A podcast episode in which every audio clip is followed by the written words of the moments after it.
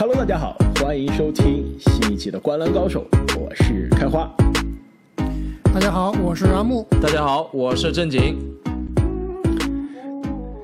那么上一期节目呢，三十天三十队达拉斯独行侠，我们邀请了资深独行侠球迷凯文哥跟我们一起聊独行侠。这个凯文哥感觉这个非常懂球，看球看的也很多啊。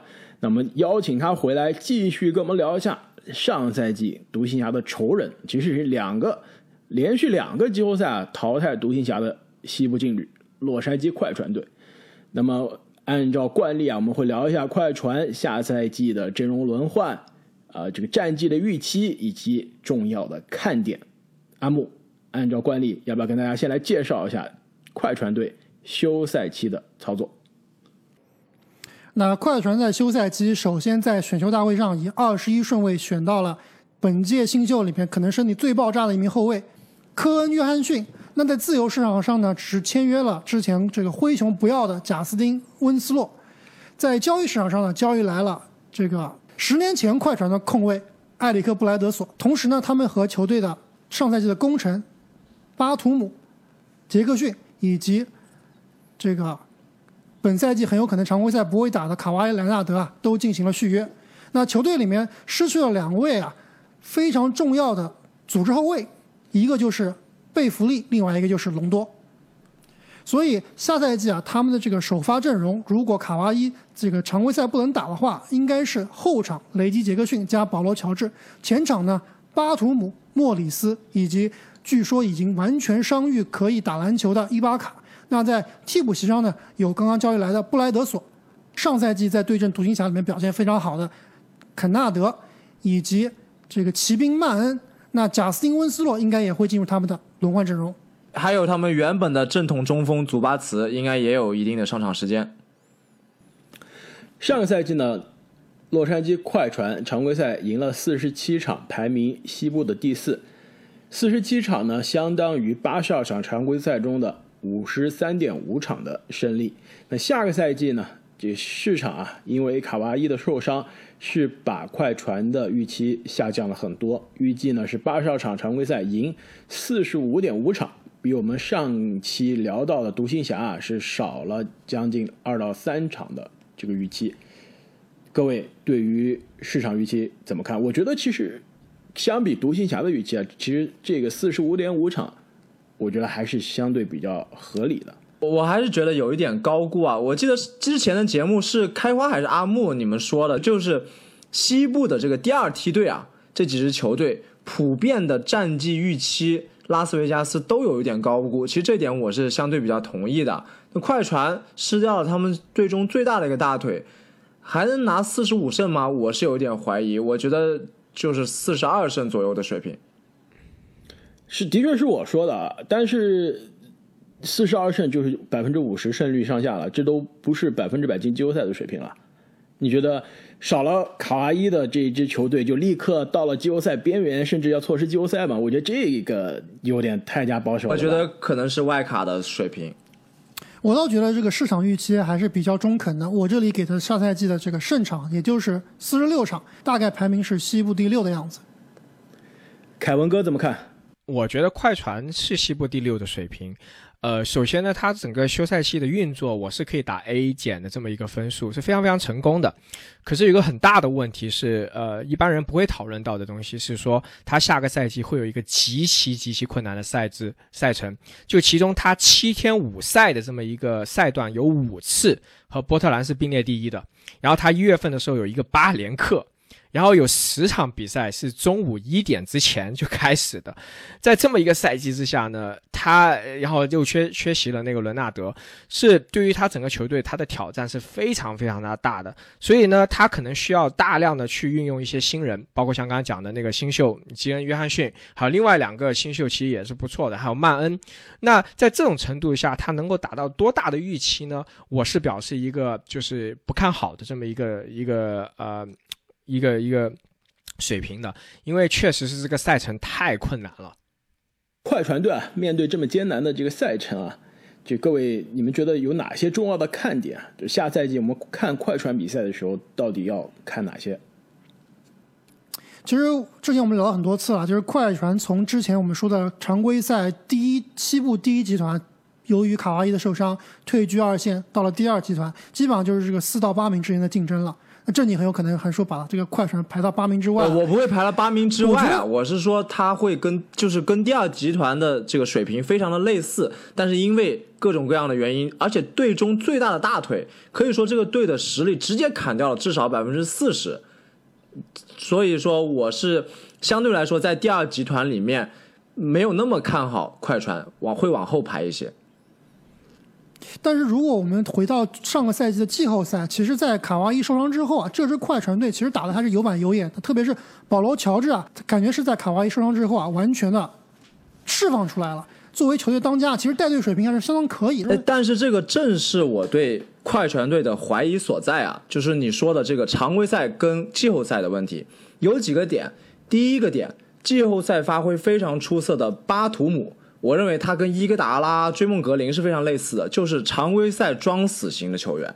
他在季后赛是非常好用的，因为他是万金油式的球员，而且季后赛的命中率也非常不错。但在常规赛，你期待这位大龄球员给你场场的去巴连克去拼吗？我认为不可能。第二个问题就是季后赛上个赛季快船之所以成功，很大的原因是在于他们使用的这个极其具有针对性的小阵容，但是在长漫长的常规赛啊，不可能只一直使用这个呃小阵容去打，而且他们这个小阵容需要一名非常好的攻坚手去撕破对方的这个防守阵型，但现在。缺少了卡哇伊之后，防这个撕扯防守的攻坚者没有了，而且侧翼防守的中间也没有了，对不对？上个赛季他们还有一个保证常规赛战绩一个很重要的原因是他们全联盟第一的三分球命中率。之前我们讨论过很多次，他和爵士并称上赛季的两个三分大队。我认为这个命中率下个赛季是绝对维持不了的。你缺少了卡哇伊外线。嗯，没有人去投突破去这个大腿担当，那你外线这些人怎么能投得开呢？对不对？另外还有就是，在漫长的常规赛里面，快船这支球队，他的护框能力啊是非常的差的。祖巴茨上个赛季因为他这个技术的短板，上场刚刚过二十分钟，整个快船队的上个赛季的总盖帽、场均盖帽也是在联盟排名倒数。所以说这样的一个情况结合起来，这就是我为什么没有这么看好常规赛战绩的原因。但如果他进了季后赛，加上卡哇伊的回归，他又会变成一支劲旅，这个我倒是不怀疑。其实你刚刚说的所有点，我比较认同的是这个三分球命中率啊，下赛季很有可能会有所退步。最主要因为就是他们引进了 埃里克布莱德索，这个命中率直接拉下来了。但除了布莱德索之外啊，这个快船的后卫线雷吉杰克逊的这个三分球，我还是比较放心的。而且虽然布莱德索感觉名气更大，但是下赛季球队正儿八经的控球后卫的首发应该是雷吉杰克逊。上个赛季的季后赛，雷吉杰克逊基本上是成为了快船的第三巨头。没第二错，三第二三巨头，在卡哇伊受伤之后，卡哇伊受伤之后呢，就正儿八经的这个第二条大腿了。这个季后赛的雷吉杰克逊的命中率是接近五十四十九十的，你们敢信吗？这个球员在我印象中以前就是一个浪头王，对吧？就是一个很毒的控球后卫，得分效率又不是非常高。但是上个赛季的季后赛啊，他真的是站出来了，而且给快船队带来了非常需要的火力啊。下个赛季的确是没有卡哇伊啊，但是球队是完全可以把卡哇伊失去的那些得分。去让其他人来弥补，无论是这上赛季季后赛有过应该是四十分以上的这个神作的曼恩，包括雷吉杰克逊啊，包括巴图姆，我觉得其实这些人拼拼凑凑也能凑上那些分，但问题是，我觉得球队最想念的是卡哇伊的防守，这个漏洞是补不了的。呃，我其实有不同的看法，对于这一点，我其实不是很担心他们的防守。呃，因为几个原因吧。第一个是，其实保罗乔治他在过去是有那个呃历史，是说在个人做主要持球点跟进攻点的时候，他表现会更好的。包括像他在那个雷霆的那个 MVP 就排第三的那个赛季，其实他是表现的非常非常的好。当他去作为一个持球手跟主攻手的时候，他表现我觉得会有一定程度上会有一个大的一个增幅。这第一个，第二个是包括曼恩的成长。然后包括呃布莱德索，他们都是有一定尺寸跟有一定防守能力的呃球员，我是觉得在一定程度上是可以弥补他们在就没有卡哇伊的那个呃进防守上的一个一个缺一个缺失。可是我比较担心的事情是说，呃，如果你看快船的比赛看的足够多的话，其实他们打这种 isolation 就这种单打的两边侧翼拉开空间让他们单打这种。非常非常的多，其实他们的战术不是那种动态著名的，所以一定程度上非常的依赖保罗乔治跟那个呃伦纳德他们单方面的巨星的一个表演。那呃在季后赛的时候，他们进化了，他们做了很多这种。啊，球权的这种呃呃转移球跟轮换，他在常规赛阶段是没有这种呃打法的。这个当然是那个呃卢教练他的一个很很很很厉害的一个地方。但是在这个新的阵容，在那个布弗利跟隆多被交易之后，呃，杰克逊跟那个布莱德索在一定程度上是没有那个组织的那个能力的。也就是说，很多这种大量球权的这个。呃，消化呢是落到了保罗乔治一个人的身上。我其实比较担心这个事情啊，就是说他整个球队他的运转是否能够像过就在季后赛最后那两场，呃，就是那个打那个爵爵士的那么的流畅。我是觉得在这上面我会要打一个问号的。我觉得在这一定程度上可能会让他们的进攻会比较就变得比较便秘。然后会有一定程度上能够让他们，就是说他，因为他上个赛季他进攻是整个全联盟排在第三嘛，这个肯定是没有办法回到那个水准的，所以我是不担心他们的防守的，但是我会更担心他们的一个进攻。这么，其实我这里是比较同意凯文的观点的，我也是很不担心快船的防守，但是他们的进攻啊，刚刚开花说。卡哇伊的二十五分拼拼凑凑很容易就补上去了，我并不这么认为啊。你看一下，其实上个赛季季后赛这个雷吉杰克逊场均十七点八分，刚刚开花也说了，基本上能打出这个一百八十俱乐部的水平。我觉得这个是很难维持住的。虽然说，我觉得雷吉他的实力肯定是在的，而且他今年夏天签的合同，我觉得也是比较的合理。但是，他上个赛季在季后赛的表现多多少少还是有点吃饺子，特别是他得分的方式啊。刚刚开花说了。是雷吉杰克逊之前以为他感觉他都是这个单打王，但是你看季后赛他也是这样打呀，对不对？他也是很多情况下是颜射你啊，这超远三分啊，就打这种不讲理的球，他就是能进。所以这种样子进球，我觉得在常规赛里面，在这个 sample 比较大的情况下，他很难场场都有这样的发挥。所以我觉得快船下赛季最大的看点就是这个进攻方面啊，谁能够补。补上这个卡哇伊的二十五分，是雷吉杰克逊，是莫里斯，还是其他球员？那上赛季卡哇伊和保罗乔治两个人都是二十五二，两个人都是二十五分左右的这个得分啊。排名第三得分的是莫里斯，也只有。十三点四的得分，下赛季我觉得快船队除了保罗乔治以外，他是不会有球员得分能上二十分的。但是我认为是有几个球员，他可以在这个十五分的左右是有这个能力的。一个是刚刚提到的雷杰克逊，另外就是莫里斯，特别是莫里斯，我觉得下赛季他仍然会成为球队的，甚至是第二进攻点。就是我们看一下上赛季在莫里斯在卡哇伊确认的时候，莫里斯其实场均的上场时间和得分都有所增加的。上赛季没有卡哇伊的情况下，十四场比赛。他可以场均得到十七点八分，所以下赛季啊，莫里斯应该是我们非常非常值得关注的一点。而且莫里斯上个赛季的三分非常准啊，我还记得开花给我们搞过那个竞猜小游戏，是不是？莫里斯的三分应该是全联盟排名前列的。对命中率啊，当时球队好多人的三分球命中率也是联盟前五啊，包括莫里斯啊、肯纳德啊这些球员的命中率都是非常高。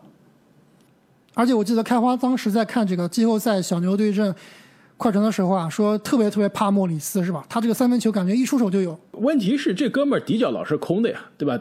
主要是开花怕莫里斯上场打小球阵容，这个是开花最怕的。没错，就刚刚凯文说了，这个快船到了季后赛转移球太可怕了，就外线像皇马一样，不是皇马，像巴萨一样倒脚倒来倒去就能导出空当，然后莫里斯在底角就给你投进了，波尼吉斯。只是不防无力，这就是上个赛季看季后赛首轮的噩梦。那其实下个赛季啊，的确像两位所说啊，这个的确啊，像三位所说啊，呃，保罗乔治一个人是肩扛了球队的进攻大梁，也应该是防守的第一大闸。其实我觉得下个赛季，在我看来，这支球队最大的看点就是保罗乔治，就是保罗乔治怎么样利用下赛季给自己的职业生涯添砖加瓦。其实保罗乔治，我先问你们这个问题啊，下个赛季没打之前，你觉得他是铁定名人堂球员吗？这个本华莱士都进了，我觉得他应该也能进了，应该是铁定的。呃但是本华莱士别人可是有三届对吧最佳防守球员的这个比较硬的荣誉啊。保罗乔治有类似的个人奖项吗？有总冠军戒指吗？保罗乔治有一阵啊有总冠军吗？保罗乔治有一阵啊，而且下赛季其实我觉得他是很有可能啊。我们刚刚说冲击 MVP 可能是没有戏，因为战绩跟那个卢卡一样，但是最佳阵容我觉得保罗乔治很有可能是冲击一阵的，就是因为今年没有跟没有人跟他分票了。去年卡哇伊是一阵，他是三阵，但是下赛季我觉得如果快船能拿到像我预期的这个西部第六的水平，保罗乔治应该就是一阵的人选。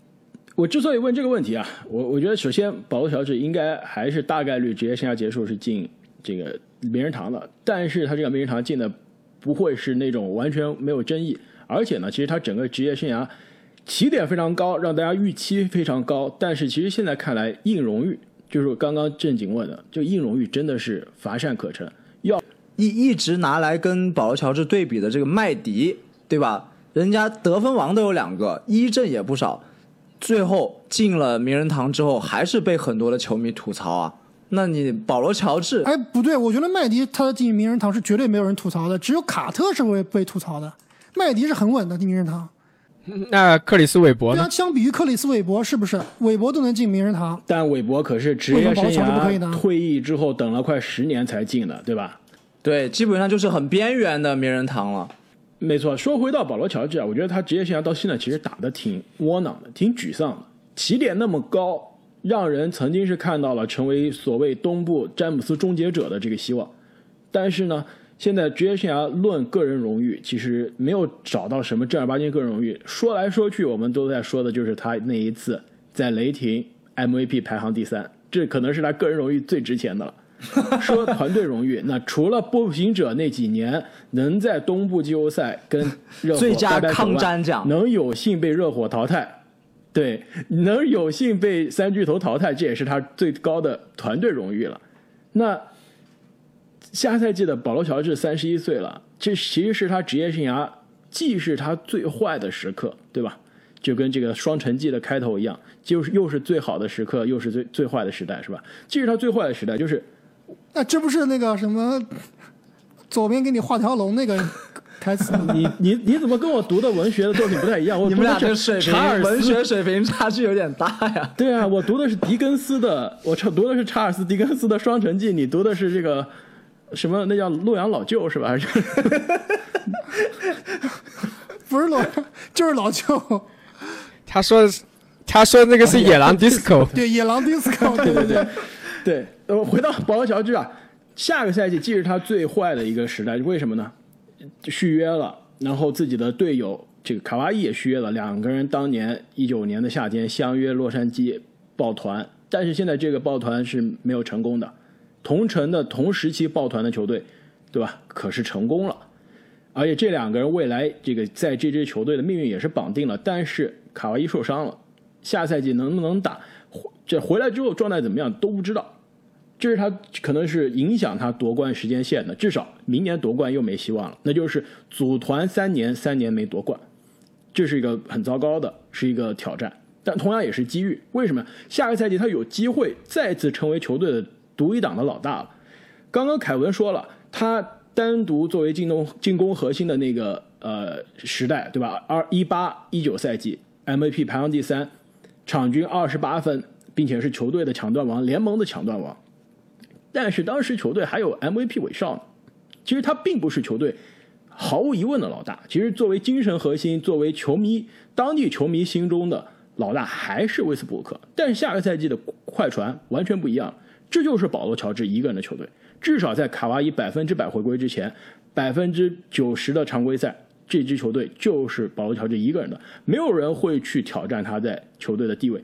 他可以是球队的进攻的发动机最高的这个得分手，并且是外线的第一防守选项。那其实他有机会去创造一个个人数据、个人荣誉大爆发的赛季，就看他怎么样把握这个机会了。其实这就是我下赛季的看点，就是保罗·乔治能不能利用这一个赛季提升个人的历史地位以及在联盟的口碑。我觉得他的口碑已经反转了，现在已经没有口碑的问题了。对，已经不是季后赛乔治了，已经反转过来了。上个赛季我们都把他加入到联盟第一人的讨论了，你们都忘了吗？我我是觉得你们对快船的期待期待其实或多或少都有点高。其实如果我是快船的管理层的话，我不会去拼全力去争一个没有希望的赛季。呃，因为第一，伦纳德他肯定是要错过整个赛季的。就即使是他身体或者什么状况可以复出了，但以他的那个历史记录，对吧？呃，那个过去的历史记录，他是不会让他复出。他是关心自己身体，非常关心自己身体的这么一个团队。这是第一个。那第二个是我刚刚讲的，就是说赛季是很赛程是很困难的。呃，然后即使是打进季后赛，你说前前面又如何呢？我不觉得他们能够，例如说冲出西部。与其说那么的拼命，为什么不把更多的时间或者是精力去培养新人，以在下一年会有更好的筹码跟经验去去冲冠呢？呃，刚刚有讲到是说，第一曼恩的成长，对吧？在季后赛里面爆种了。然后第二个是选了三个都颇有潜力的新人，你要包括像呃科恩·约翰逊，然后杰森，然后还有波斯顿 B.J. 波斯顿这几个都挺有发展的一个潜力的。然后包括像一个万年就是彩票温斯洛，就每年我们对他都挺有期望的，每年都因为伤病。没有办法，就是就是怎么讲，呃，开发它完完完全的这一个潜力。我觉得可能从快船的一个管理层的角，当然我只是猜测，可能会说更多的去给他们一些出场的一个机会跟锻炼，即使战绩没有说特别的好，特别是前半段啊，以磨合跟成长为主，我觉得其实也是有可能的，因为确实说这个赛季，嗯，我觉得很难会有什么更大的一个成绩的。与其如此，为什么不就是说？也不能说摆烂吧，但是就是说让年轻球员得到更大的这点，我其实很不同意啊。就是我认为快船队他就是他现在是输不起的，是也是等不了的。保罗·乔治和卡瓦伊·莱纳德两个人的这个夺冠窗口其实并没有非常的长，也是两个人都是在三十岁左右这个巅峰时期啊，很快就会稍纵即逝的。而且呢，其实我觉得，如果是常规赛前半段打得非常差，然后后半段这个争夺季后赛非常困难，很有可能他们会。这个干脆放弃，但是他们在开赛的第一场开始啊，我还是会竭尽全力来打的。就如果说能够抢到在季后赛抢到一个位置的话，卡哇伊能够复出的话，我认为这支快船队在西部和湖人队仍然是第一档，其他球队想挑战他们还是比较困难。呃，其实我觉得这两点啊，你们说的其实并不冲突。就是如果快船他对于卡哇伊的恢复是有信心的。一方面是伤情恢复有信心，另外一方面是卡哇伊的心情恢复有信心，就是他有心情回来给你好好打比赛。那快船是会为了季后赛的排名去拼一拼，就是我常规赛我每天都是想着我要给卡哇伊回来，我有个好的起点。你别最最后西部第八第一轮就打湖人，那不是就缴械投降了嘛，对吧？如果你混一个第六、第五，那卡哇伊回来还真的说不定就带进西决了，这是有可能的。但是如果卡哇伊的团队说：“哎，我这伤势恢复的不太行，我今年可能回来打的也不能尽全力。”那的确，快船是有有可能战术性放弃的。下个赛季，我们说了，西部的第二梯队竞争非常激烈啊，就至少五支这个有实力季后赛的球队，下赛季是要争夺外卡的名额的。那其实快船很有可能，如果开局不利。到了二三月份就发现我就回天乏力了，我还不如培养年轻人呢。其实刚刚这个凯文哥提到一个快船的二轮新秀，我都没想到今天会聊到他。但是既然已经被挖掘出来了，我要提个宝藏男孩了。这个大家如果喜欢二轮淘宝的，一定要关注一下 B.J. 波士顿。其实如果大家还记得去年。在二零二零选秀大会结束之后，我当时说：“我说二零二零的新秀啊，其实一般大家要关注，要关注二零二一的新秀。我当时提了很多名字，这凯德·康林汉姆、埃文·莫布里、杰伦·格林、杰伦·约翰逊、我当时在节目里面还提了一个名字 B.J. 波士顿，但后来这哥们儿首轮没看到他，呃，乐透没看到他，到了次轮才被快船选走。这哥们儿在高中的时候可是跟杰伦格林、跟康林汉姆是一个级别的。为什么？就是因为他大学啊，在肯塔基的这一年打得非常的灾难，球队因为疫情的原因呢，也没有进封三，所以这哥们儿的这个选秀的顺位一路从大家觉得可能是公认的前六、前七，一直掉到了第二轮，被快船捡了宝，而且快船还是交易获得这个选秀权，去阻击他的，是这个专门去选他的，其实对他是寄予厚望。他的模板当年在高中就是英格拉姆，就是杜兰特有点太远了，就是还是英格拉姆吧，是瘦版的英格拉姆，就比英格拉姆还瘦，就是身体这个身体条件在那儿，但是太瘦了，这技术比较粗粗糙。但是夏季联赛你看完他就发现，哎，大家之前吐槽他的这个投篮也开发出来了。其实如果下赛季的快船要半途这个选择性的放弃啊，我觉得 B.J. 波士顿。大家可以关注一下。那么聊完了下赛季快船的前瞻啊，对于这支球队以及洛杉矶这个城市，这各位有什么想分享的吗？我觉得快船队最重要的一点啊，是赶紧换一个主场，不能再跟湖人用一个主场了，这个太受诅咒了呀。哎，你这一点其实提的刚是时候啊。这一周快船的新主场刚刚破土动工，预计呢二零。二四到二五赛季就开始使用了，就是有钱老板有钱就是没问题是吧？快船跟湖人共用主场用了那么多年，终于老板有钱，就一掷千金开始建新球场了。刚刚这个找到找到赞助商没有？你要球场叫阿木你要赞助吗？对啊，要不然没人赞助，我们就说灌篮高手凑一凑嘛，对吧？灌篮高手中心，灌篮怎么样？可以。其实刚刚这个凯文哥说了一点，说快船下个赛季有多少场比赛在一点之前开打，这就是跟湖人共用球场的原因，就是你要把黄金时段都给老大哥了。我们球员那还没吃饱早饭呢，还没呃还没吃午饭呢，是吧？饿着肚子就来打中午的比赛，这哪像 NBA 的球队啊？所以快船的新主场啊就在路上了，很快就再到二零二四年就可以用了。那其实我想说一下，就是之前我们的之前我们节目我都问过这个开花和正经啊，我想再问问凯文啊，就是我们都生活在这个纽约地区嘛，对吧？就如果说让你 relocate 换一个地方工作生活，你最希望的去的是什么地方？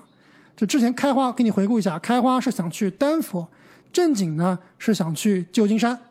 呃，我是没办法去那个，其实我是习惯了在城市里面生活嘛。如果让我是选择，我肯定是选择 L A 的，就从就洛杉矶的，它的气候首先比较好，那比旧金山或者别的城市都要好一点。然后第二呢，就是确实是这个呃，你还是有一定的那个城市的一个生活，呃，然后节奏什么东西跟这边纽约也挺接近的。所以如果让我选择的话，我会选择洛杉矶。就当然不用考虑说工作的那个原因了。其实我跟你想到一块儿去了。就在目前的状况来看，我让我选择啊，我唯一能选的就离开纽约能去的就是洛杉矶。其实都不是洛杉矶这个市区啊，应该准确的说是这个南加州，对吧？就南到可以到圣地亚哥，北可以到这个圣塔芭芭拉，其实这都可以。那你这不是作弊？你选人家让你选个城市，你选选了五个城市是吧？这一条线上那么多个城市呢？但是洛杉矶就是这样，它就是一个铺的很开的一个大城市群啊，你很难说去救助洛杉矶。那你说你认识哪一个人？他是住在 Los Angeles 邮编，就是正好是洛杉矶的？我估计你一个都不认识，对不对？你认识的可能都是在，比如在什么这个都是明星，我认识他，他不认识我。但跟我住同一个小区，贝弗利山庄，对吧？对啊，就这样的地方，其实他你能你说他是洛杉矶吗？对吧？但其实美国这个城市啊，还是按照城市群，我觉得这样分比较合理。就刚刚跟凯文想的一样，就我也喜欢洛杉矶的气候，而且我特别喜欢海滩啊。而且要知道，这个洛杉矶其实是靠着海，但是你要想去滑雪啊，你开车两个小时是可以去，冬天是可以去滑雪的。哎，你这么一说，我可能要改了。我也想去洛杉矶了，怎么办？而且最重要的，跟这个旧金山的区别就是，洛杉矶它的生活成本啊没有北加州那么离谱，而且它的产业呢更多元化。就其北加州旧金山那个地方，其实已经是房价啊，包括竞争啊，由于这个科技公司啊收入特别高，内卷太厉害了，太我昨天吃。饭还听说一个故事，说现在小孩上幼儿园都需要家长内推才能有机会上幼儿园。而且产业也是基本上就是完全是泰泰就是科技公司，跟纽约啊，跟洛杉矶还是不太。但我觉得洛杉矶唯一的问题是什么？就交通太差，你这同意吧？就是交通简直就是灾难，而且这城市铺的那么大，你从城市的这头到城市的那头，你基本上开车要开个两三个小时，如果堵路上，你就不知道多久了。但是如果你喜欢开车的话，特别是洛杉矶这么好的气候啊，搞个敞篷车开开，其实也挺舒服的，是吧？嗯，堵在路上就不舒服了，我跟你说。哎，堵在路上，你可以听《灌篮高手》的这个 播客呀，对不对？我们这每天更新可以听好几遍是，哎你这么一说，那要不我们现在就直接开车去洛杉矶吧？这一路上能听好几集呢。那这个又回到我们 NBA 球队名字的来源这个系列啊，这个洛杉矶快船这个名字其实也是很有当地的特色。首先，你们知道快船这个球队是从哪个城市搬过来的吗？因为等一下，对我先问你，这快船这个球球队的城市是从哪搬过来的？水牛城，对，猜对了，它是来自水牛城啊，也就是这个布法罗，以前是布法罗勇敢者队，这个搬的搬家搬的挺远的啊。但他搬到西海岸估，计也没少听《灌篮高手》路上。而且他这个搬家估计选址呢是阿木帮他选的，说我们去洛杉矶吧，结果呢，他把球队放在了圣地亚哥，放在了阿木的那一大一个画，在美国的南海画了一个圈，但是这个是不是在洛杉矶，是在 另外一个城市，搬到圣地亚哥，然后再从圣地亚哥搬到了洛杉矶。但是呢，这个名字呢，就是因为圣地亚哥是个海边的城市啊，那边盛产这种类型的这个快艇或者说快船，所以就改成了圣地亚哥快船，然后是洛杉矶快船。我发现凯文哥加入了之后，确实提供了一些新的视角啊，要不然下期我们再邀请他参加一期吧。可以。